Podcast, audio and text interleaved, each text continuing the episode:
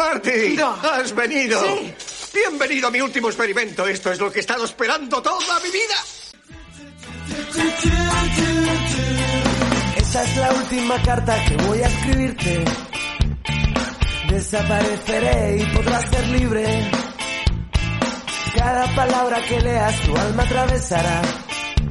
Recordando viejos momentos que nunca podrás olvidar. Las estrellas que ayer miramos no brillarán con la fuerza de aquellos años. Y aunque tú digas que todo cambiará, el amor que sentiste por mí a la tumba contigo irá. ¿Qué pasa, mórbidos? Eh, hemos vuelto, para vosotros, siempre lo digo, pero esto es un clásico. Para vosotros habrá pasado un microsegundo, seguramente, o, o como mucho una semana, porque po- colgamos el capítulo de semana en semana, y para nosotros ha pasado un tiempo indeterminado, porque como somos vagotes por na- naturaleza, pues grabamos cuando nos viene bien. Sí, no la hacía lo mismo. Eh, nuestro nuestra bitácora así mundial es que la, la libertad sigue extendiéndose un poco a poco, pero mm, seguimos con mascarillas. Aunque se empieza a hablar de que las mascarillas irán desapareciendo poco a poco, yo que sé, igual en la nueva temporada de repente somos otra vez seres que a los que les da el sol en el morro. Han dicho que en julio a lo loco, ¿eh? A lo loco ya, ¿no? Por la Sí. calle. No, para hacerlo al verano y volver a jorobarnos el otoño. Bueno, confiemos en esas vacunas y en esas cosas. Quiero que me vacune. Todos lo queremos, pero Paco y yo vamos antes. Sí. Y, y nada, eh, estamos en este rollo de parejas atípicas o, o parejas no parejas, que creo que lo había llamado Paco. Y, y le toca a, a Carlos, después de, de Paco, su, su película de los Farrelly, Yeah. muy, muy esto. Ya, bueno, ya lo dijimos. No voy a decir otra vez los ¿Cómo que adjetivos. muy esto? ¿Cómo que muy esto? Era muy, muy esto lo define bien, ¿vale? Claro, muy, muy, bueno, co- co- Escatológica, con eh. controversia, quizás. Muy escatológica, quería decir. De luego que ya la escatología le gusta a alguna gente más que a otra. Ah, y a mí me gusta mucho la escatología, pero está en... co- Bueno, pasemos. Sí, de esta ya hemos hablado. Sí, de esta ya hemos hablado. Y después eh, vino Ana con sus, con sus cositas. ¿Qué tuviste, Ana? Iba a decir, pero se me ha, se me ha pasado. ¿En Se me ha olvidado. Sí. Pues que me- tú querías hablar de The Room Ah, y yo decidí hablar de Disaster Artist, pero veo que lo borras de tu memoria cada vez que se habla de este tema. Tienes unas lagunas mentales que es verdad que yo lo que, lo que no sé es cómo no te han vacunado ya, porque lo que viene a ser el Alzheimer te está comiendo la neurona. y cada vez más, y cada vez más. Es que esto va Fatal, más. ¿eh? En fin. Menos mal que te gustó, que si no. Sí, sí, eso. La, la Disaster Artist, que, que hablamos mucho de ella porque nos gustó mucho la original por las circunstancias en las que se vio, efectivamente. Y le toca a Carlos que, como siempre, viene con sus, con sus cosas de Carlos. Sí, Carlos. es que claro, si no sería... Si Sus fuera con cosas de Héctor, Claro. no tendría gracia. Cuéntanos qué elegiste de parejas no parejas, parejas atípicas, parejas raras. Pues yo le estoy dando un poco la, la turra a Paco porque parejas atípicas a mí se me ocurrían muchas y cada cual más extraña. Pero ya cuando me centré y dije, vea, tiene que ser dos humanos por lo menos, eh, me decidí por Mary and Max. Mr. M. Horowitz. My name is Mary Daisy Dinkle, and I am eight years old, three months, and nine days. Where do babies come from in America? Do they come from cola cans? In Australia, they are found in beer glasses. P.S. Have you ever been teased? Can you help me? Unfortunately, in America, babies are not found in cola cans. I asked my mother when I was four, and she said they came from eggs laid by rabbis.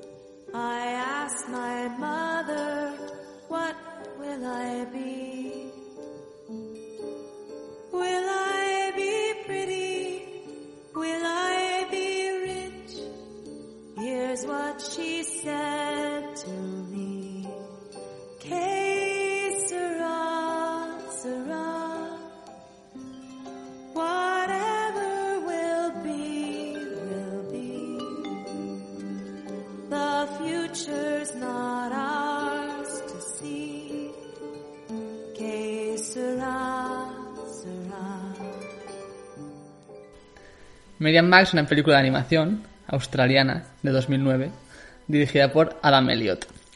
Adam Elliot es un señor que le gusta hacer, eh, como él llama, eh, clayographies, que es eh, una palabra que ha inventado él, que, forma- que está formada por clay, que es eh, arcilla o plastilina, que es el material que usa él para hacer la animación, porque hace stop motion, y biographies, porque según él todo lo que hace son historias de, como biográficas de las personas. Espera, este- espera, ¿Cómo, cómo que parece stop motion? ¿Parece stop motion y no lo es? Sí lo es. No, es stop motion, sí, sí, sí. He dicho stop, Ah, parece. vale. Parece Has dicho y parece y- y me he quedado volado. Ah, no, pues parece y es. Vale, vale. Fíjate, ¿eh? Eh, bueno, pues eso. Eh, entonces eso. Eh, no- esto no es... Miriam Max no es una biografía, sino que son dos. Pero bueno, al fin y al cabo se puede considerar dos biografías, ¿no? Eh, ¿Quién es Adam Elliot? Pues Ad- Adam Elliot es un señor que ha hecho... eh, primero hizo tres cortos de cinco minutitos cada uno, se llaman Uncle, Cousin and Brother. Guau, Que tardó muy- un muy año en hacer. todo. Sí, un año en hacer cada uno tardó. Y después, el más famoso porque en 2003 hizo Harvey Crampet, que consiguió el Oscar al mejor corto de animación, Cierto. que es sobre un chaval que tiene síndrome de Tourette's. Y después ya en 2009 hizo esta película. En- según dice, él quiere hacer nueve obras antes de morir, antes de, o morir, jubilarse, lo que decida hacer antes. Antes de morir. Bueno, un poco como Tarantino, ¿no? Que también entre 9 y 10 estaba la cosa. Él dijo, ha dicho morir, y, pero yo ¿Qué edad le, le voy a permitir Voy, que se, voy a, que voy a googlear a este hombre a ver cuánto le queda de vida. a ver si le da tiempo. Eh, entonces, ha hecho ya seis, porque ha- en 2015 hizo otro eh, mediometraje llamado Ernie Biscuit. Entonces le quedan tres.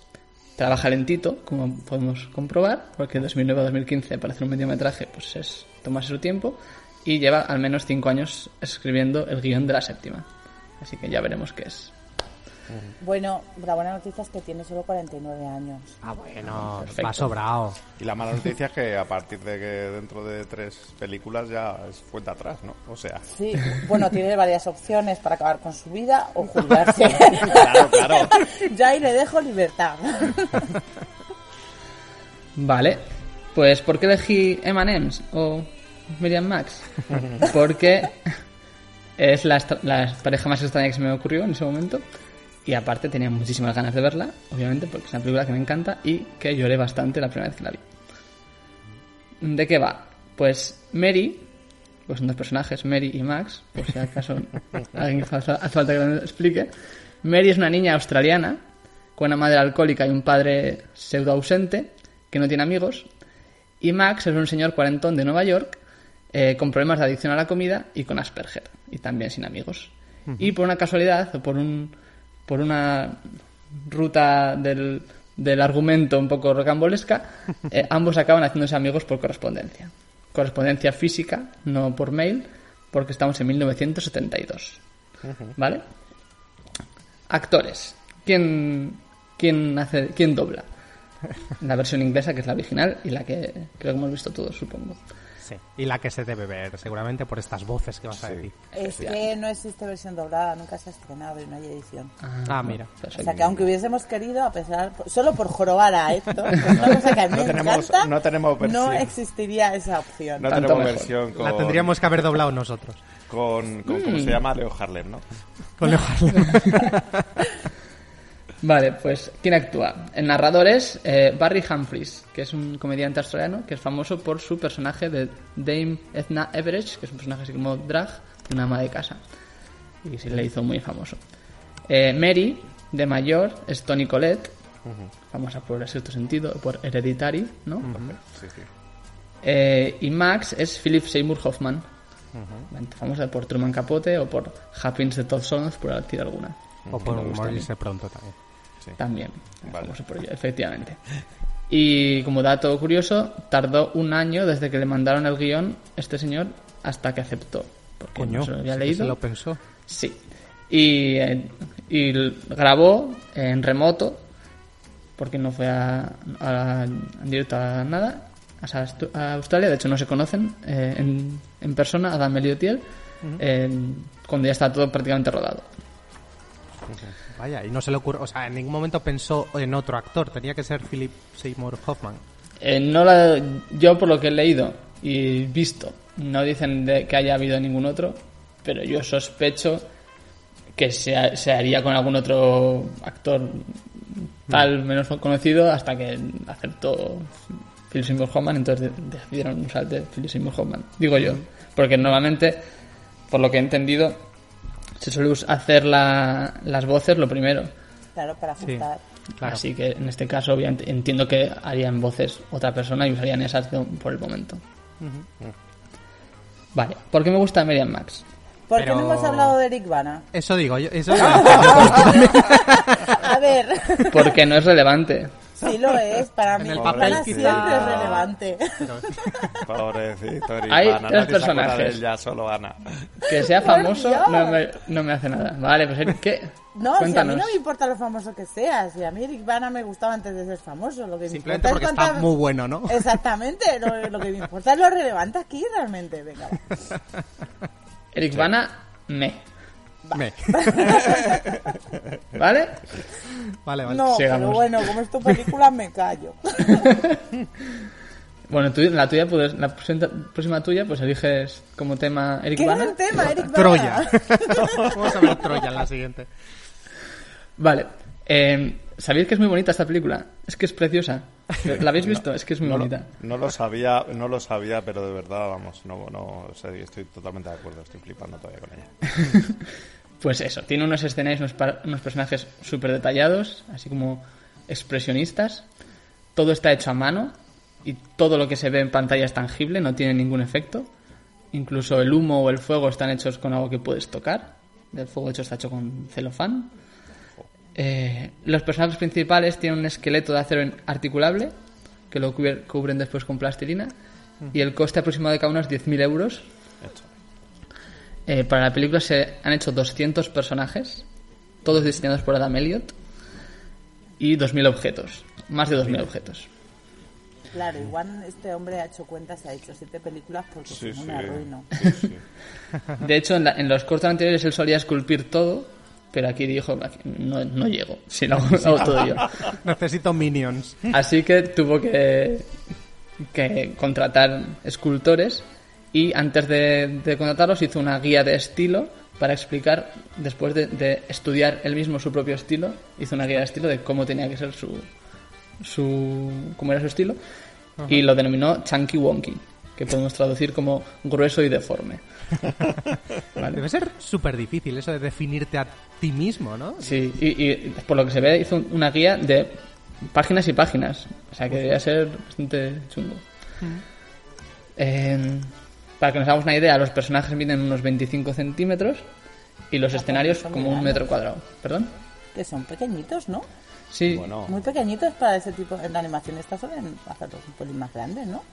pues aquí por lo menos sí, 25 centímetros. claro, pero es que el nivel, el nivel de detalle que tienen, la- las expresiones, las caras, no, yo creo que más pequeñitos hubiera, se hubiera perdido algo. Mira que son cracks, pero... No, que digo que, que normalmente son mucho más grandes.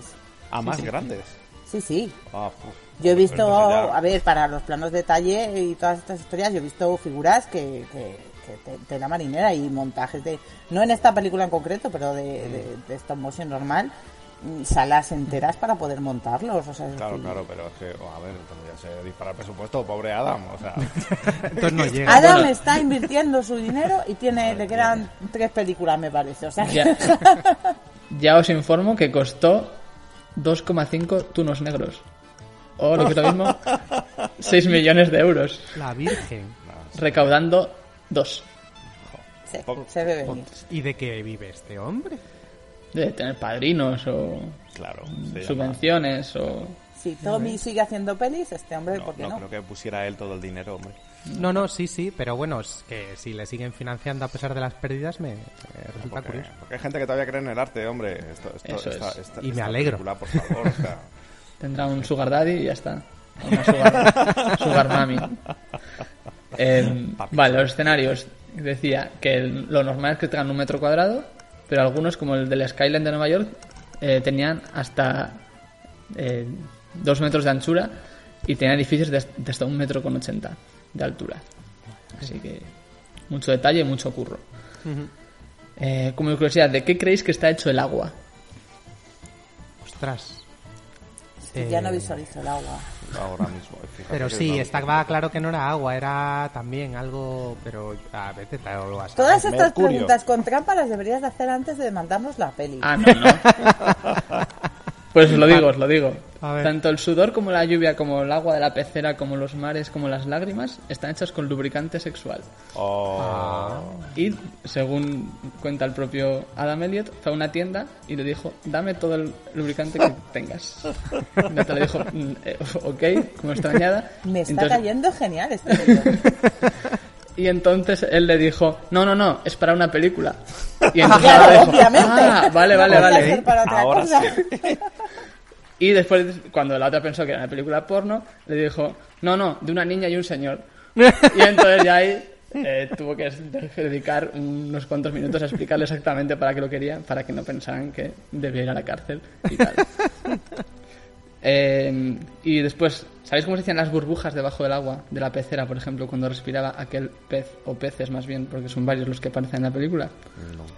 Eh, mm, con globitos, no, no creo, No, no. eran grababan la escena con un cristal en diagonal que reflejaba un trozo de cartulina negra en el que estaban pegadas canicas.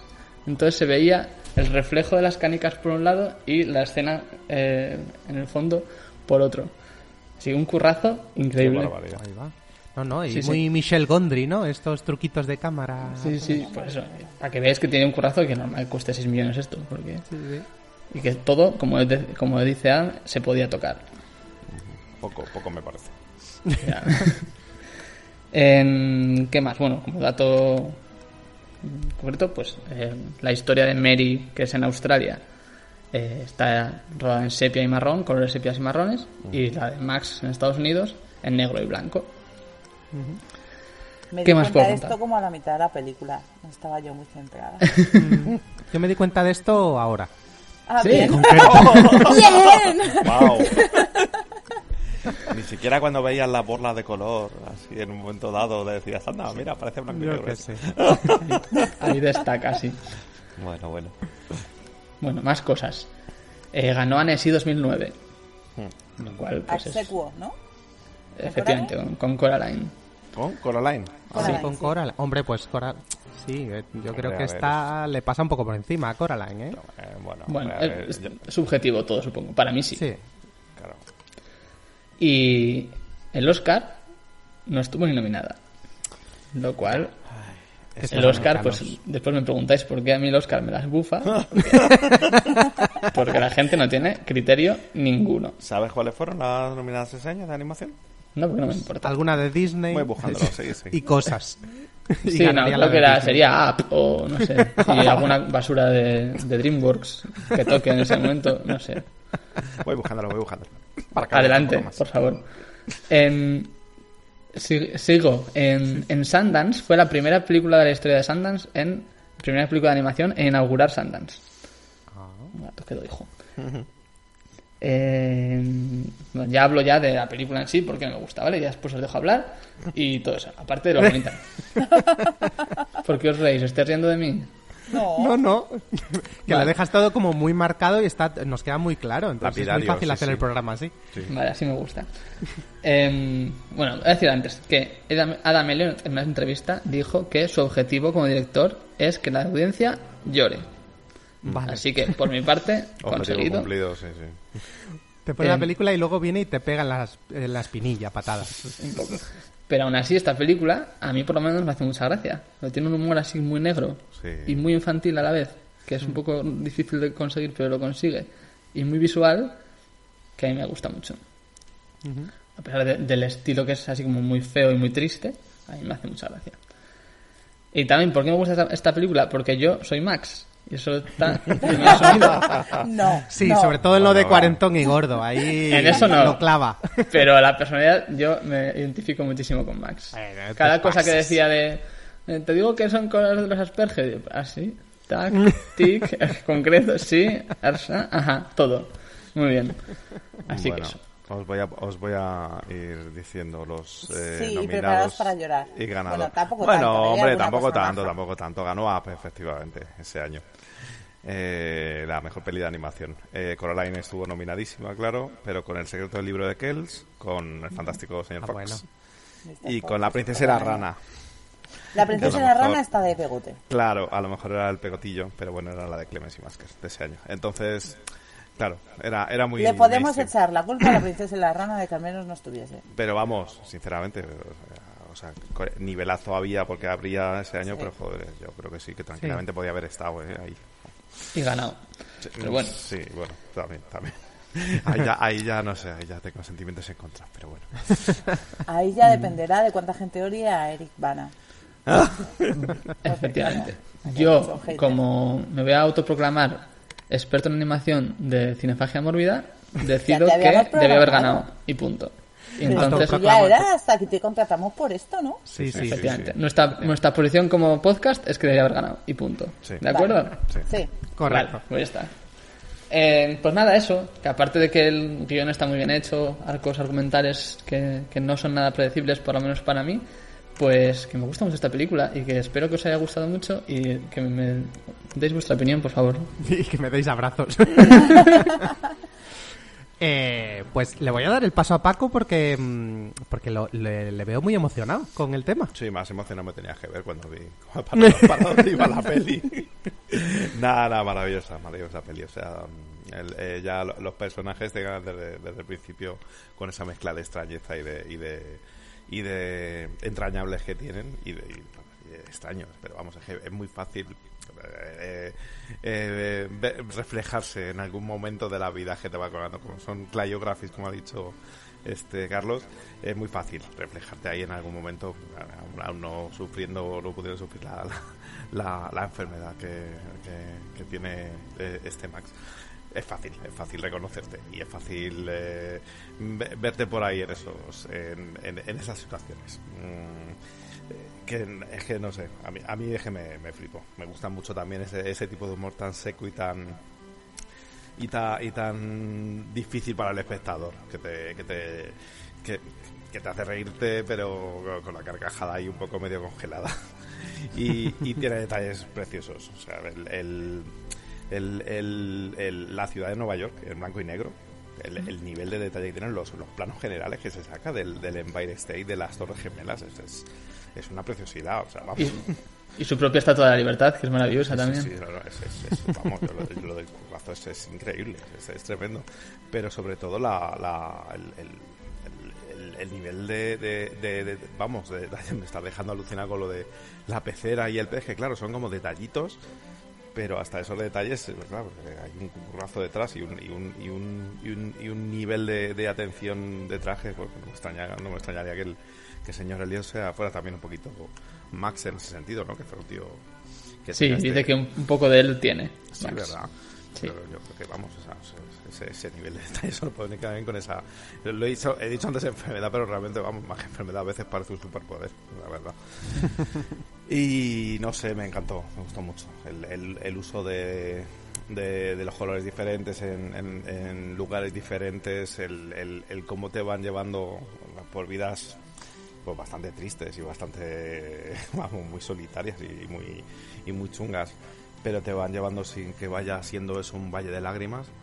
Y no sé yo el detalle que no que me quedé y me, me encantó me flipó en un momento dado el, el, el usar una letra de una máquina de escribir como como declaración de, de hasta aquí hemos llegado de hemos terminado me dejó flipado. Vamos, me, me- me pareció vamos súper emocionante no sé me gusta mucho y nada, y me estoy emocionando un poco de la peli, así que muy bien, me, me encantó. Muchas gracias, Carlos, por elegir una gran peli.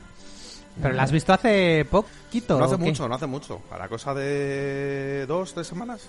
Sí. Vale, quizá. vale. Oh, bueno. No, No hombre, sí, la no tengo, la tengo muy reciente. La, la empecé a ver y dije, joder, me va a gustar mucho, pero es verdad que luego la fui dejando, la fui dejando.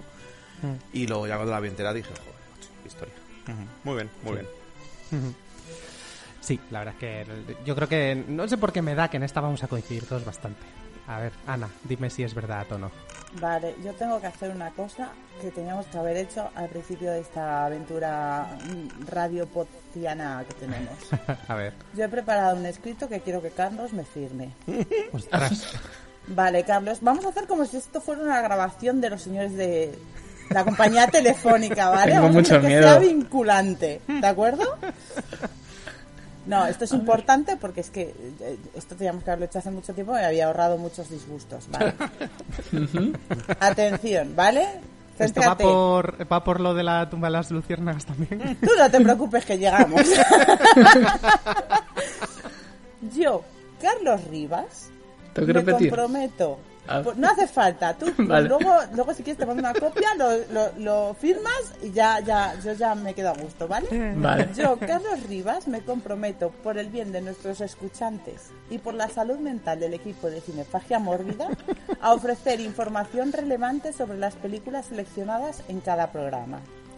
Siendo consciente de los requisitos para considerar una película terriblemente triste, garantizo ofrecer avisos sobre si la película, independientemente de su calidad, puede provocar depresión, destrozar el día a alguien o traumatizarlo sobremanera. Esto incluye películas que empiezan bien o moderadamente bien y van a mal, como la que nos ocupa, que empiezan mal, mejoran algo, pero nunca llegan a tener buen rollo, y películas que empiezan mal y van a peor, como la tumba de las luciérnagas, ¿vale?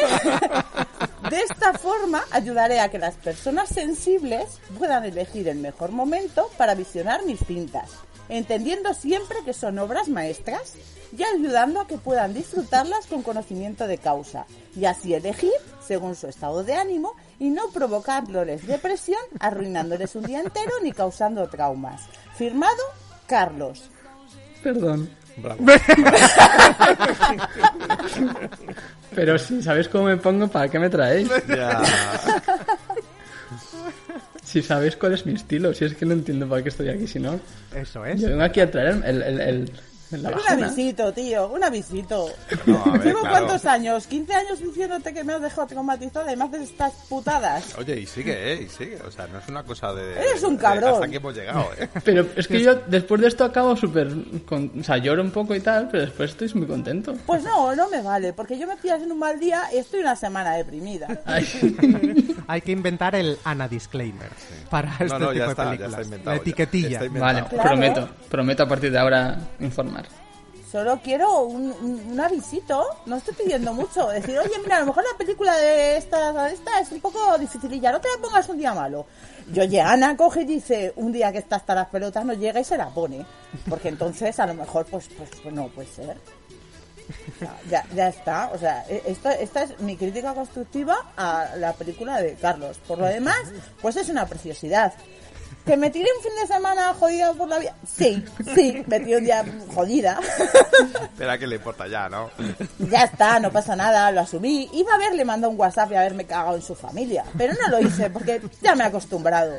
Pero pensé inmediatamente, esto hay que hablarlo, porque sigue haciéndolo. O sea, sé que lo hace con buena voluntad, porque hay películas muy bonitas, pero a lo mejor es necesario avisarme, porque a veces coge y hace películas muy bonitas, pero bueno, puedo seguir con mi vida. Pero no, según acabé la película, me fui a por la tableta de chocolate. Y no puede ser. Pero sale Eric Bana. Sí, claro. Bueno, sale. Sale Eric Bana, claro, en un papel también encantador y fantástico. No, yo, no, Carlos, no me hagas esto, porque, ¿y, y ahora qué? Porque si, si Carlos, o sea, si, si, si Paco llora, Sí. Ya fíjate el nivel, o sea, o sea, sí. Bueno, o sea, tampoco creo- soy yo ahí de piedra, ¿eh? Yo soy muy... No eres de piedra, pero ya te voy a usar como referente en esta película para, a ver, si llegamos al nivel de Paco llora, por Dios avisa. Vale, vale. Vale, intentaré, intentaré. Entonces, tiene que avisar Paco también. Tiene que haber dos avisos. Uf, ya, ya, pero verla antes. Cualquiera ve una de Carlos antes que los demás. No, no. Primero el disclaimer. Bueno, entonces estamos todos de acuerdo con el disclaimer. Pues entonces la película me gustó mucho. Maravillosa, Correcto. Me alegro. Pero, pero te odio. Eh, comprensible. Vale, pues A mí, estamos de a, acuerdo. a mí me extraña mucho que Carlos no haya acabado castigado en su habitación hoy. Después de No, esta- no, porque ya se me ha pasado, la vi hace mucho. Menos Eso está mal. bien. Pero entonces, bueno, en- deduzco, obviamente, no la habías visto No la había antes. visto. Es la, es la primera No la había visto, Vale, no. vale. No la había visto. Y la cosa es que estaba en, en, en, en, en filming. Estuvo una temporada y siempre decía, hoy voy a verla. Y nunca la vi. Y a lo mejor era que, que mi yo interno sabía que eso era de llorar mucho. no sé, quizá mi interior me avisaba de ello, pero luego llegó Carlos y me obligó a verla. Y mola mucho verla, pero me hubiese gustado saber cómo era para haber elegido un momento más preparada. para verla. Haber preparado los Kleenex, eh, a, ver, no sé, cosas, cosas. O sea, es una película que recomiendo muchísimo ver, pero de verdad, ponerosla o, o un día que ya, ya has tocado fondo, que dices, "Pff, total, a peor no va a ir la cosa, o ir muy mentalizados, porque son películas que son duras, muy bonitas, pero muy duras. O sea, es decir, mm, no sé, a, a mí me dejó muy tocada. Mm, Y es, eso sí. es lo que tengo que decir. Porque sí. lo demás lo ha explicado divinamente Carlos, lo que no lo ha alabado directamente nuestro querido Paco, pues hará que remate nuestro querido Heitor. Sí. Sí, en realidad no tengo mucho más que decir. Eh, eh, Avisar a nuestros oyentes de que se compren helado, lo único que tengan en la nevera. A mí, yo no era- sí que la había visto antes porque Carlos me la había recomendado con su buen criterio y no recuerdo qué pasó la primera vez que la vi. Yo es verdad que no soy de llorar en las películas. Y es verdad que me emocionan cosas muy, muy extrañas. No me suele emocionar la, la- el drama. Me emociona más bien... La escatología. la hematología también me, me emociona también. Pero no, me emociona más... Es, redundar un poco, pero la- otra clase de emoción. Pues la, la emoción... Lo, lo que hacen los niños pequeños me emociona mucho. Otra clase de cosas, quizá.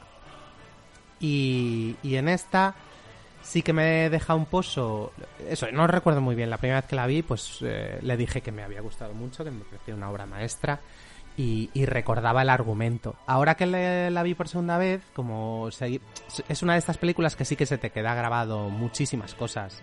Eh, es, es tan vívido lo que cuenta y es tan sincero. Yo creo, los personajes son tan reales y sinceros que se queda grabado en la retina una vez que la ves. Entonces ahora, de esta vez, me vais a decir que soy imbécil porque iba a decir, antes de que dijeras antes lo, lo, lo que habéis dicho, que, que me había fijado mucho en los detalles, pero ya veis que no vi lo de los colores. habrá detalles en los que te haya fijado. Pues Claro, no es un detalle. Claro, es que eso está durante toda la película. Por eso mi mente va a otro nivel muy absurdo. Pero sí, es impresionante el nivel de detalle que tiene en cada objeto. O sea, te puedes, puedes parar fotogramas y quedarte un ratito contemplando como si eso fuese un un cuadro, sabiendo que todo eso, como dice Carlos, es tangible, que lo ha hecho un, un escultor y que está allí presente mientras lo firman, lo filman a poquitos, como, como se hace con mucha paciencia, como, como se filma el, este tipo de películas. Y, y yo no la veo tan triste, a mí no me llega tanto. Ta- la tristeza, me refiero. Me llega, o sea, me identifico, no sé si me identifico, pero llego mucho a los personajes, o sea, los siento reales y cercanos. Quizá no me identifico con ninguno de los dos. Tengo un carácter totalmente distinto a los de estos dos personajes. Entonces, me cuesta, o sea, no, me cuesta identificarme. Me, me puedo poner en sus zapatos, pero no lo identifico con mi propia personalidad. Pero me, me, me parecen cercanos, muy cercanos, como si los pudieras tener de vecino y pasar de él, efectivamente, porque no tienen amigos. Entonces, si es tu vecino, es que tú estás pasando de él y ser, y siendo una mala persona. Pero me quedo mucho más con. O sea, me hace más gracia de lo que me da tristeza. Los puntos de humor negro me hacen mucha gracia. Tiene un equilibrio muy guay. Y luego me, me, me llena mucho la historia y me quedo muy lleno, pero no me, no me da sensación de tristeza esta película. Adam estará decepcionado, entonces. Sí, su objetivo era otro. tendría que haberme venido a, a pegar patas en la espinilla, efectivamente. A mí en concreto. Así como la tumba de las luciérnagas, sí que, o sea, el- es verdad que a mí el drama no me suele afectar demasiado, pero con la tumba de las luciérnagas sí que es un puñetazo detrás del otro, ahí ya no hay más tutía. Claro, que- porque no eres un robot. Claro, efectivamente, ahí, ahí se te caen las lágrimas. Pero en esta, en esta no, porque al final, dentro de la, de la pobreza de sus vidas y de la tristeza de sus vidas, el hecho de que se encuentren el uno al otro, aunque por el medio tengan sus desavenencias y tengan sus soledades otra vez por malentendidos, y bueno, tampoco quiero destripar nada de la película, eh, al final eh, tiene como un punto de esperanza siempre la película. Como que no te mete en el hoyo hasta el fondo. Hmm. Siempre te da una lucecica de esperanza al final. Incluso el final, sin desvelarlo, sin contar nada sobre él, siendo devastador, también tiene un punto de esperanza, yo diría. Sí, Sí, sí, claro. sí, sí, sí, está, eso está claro, pero vamos, claro, no, de- no te quita el disgustillo, no te lo quita. Hmm, sí, efectivamente. No, no me deja tan mal cuerpo como Claramente Hitor es la vecina. la vecina rubia soy. me habéis pillado. Eh, pero bueno, eh, queda clarísimo, yo creo que por unanimidad, de que Merian Max es una obra maestra y es con toda seguridad la mejor película de animación que se vio aquel año. Aunque eh, es estupenda y el libro de Kells es magnífico, pero es que este, el nivel de profundidad que tiene esta película es muy difícil de conseguir y es animación muy adulta. Disclaimer, no se la pongáis a vuestros hijos. Parece difícil que lo puedan Efectivamente, no sé, igual, llega alguien, Es lo difícil. pone y se va. no, mal. Incorrecto. Así que nada, eh, guay. A mí me ha gustado mucho verla por segunda vez. Muchas gracias, Carlos. Nada. Y perdón a la vez, no sé. No sé qué decir. No, no. ¿Quieres cerrarla de alguna forma? Eh, no sé, no sé, no. No sé. Está todo dicho. Es que no me queda más, ya está todos mis apuntes dichos. Mucha, mucha más de estas, mucha más de estas, Carlos. Ya sé que no te sueles aceptar, por lo menos conmigo, pero mucha, mucha, mucha más de estas. Es, es- como esta es que no hay tanto, pero Ya, ya. lo intento. Bueno, pues eh, no es mi problema, trae muchas. Hazlas. Hazlo, haz lo que tengas que hacer, Carlos. intentaré, intentaré. Estupendo. Bueno, pues nada, si Carlos no quiere cerrar la película de ninguna otra forma, ya sabéis, tenéis una obra maestra que está ahí esperando por vosotros. Es muy fácil de ver, aunque no la encontréis en, en plataformas, es muy difícil de encontrar por ahí. Eso es muy fácil, quiero decir. Sí. Es muy fácil de encontrar por ahí. Incluso no tenéis ni que descargarla. La encontráis de forma facilita.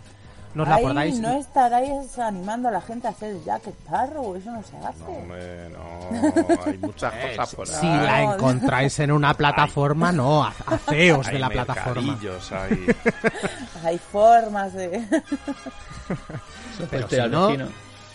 Eh, hay, hay películas por las que merece la pena pecar. Y esta es una de ellas. Yo no habría conocido esta película si no hubiese pecado, Ay, por ejemplo. Porque de aquella aún no ibas a Annecy. Efectivamente. Claro. Así que nada, eh, tercer capítulo de Parejas Atípicas. Como siempre sabemos que Carlos hace los programas más contenidos y más redondos. Pues esto es así. Pues esto sirve como, como descanso para el que viene después, que va a ser largo. Ay, no. Es una amenaza. Venga, eh, nos vemos la semana que viene. Besitos mórbidos. Adiós. Hasta Chao.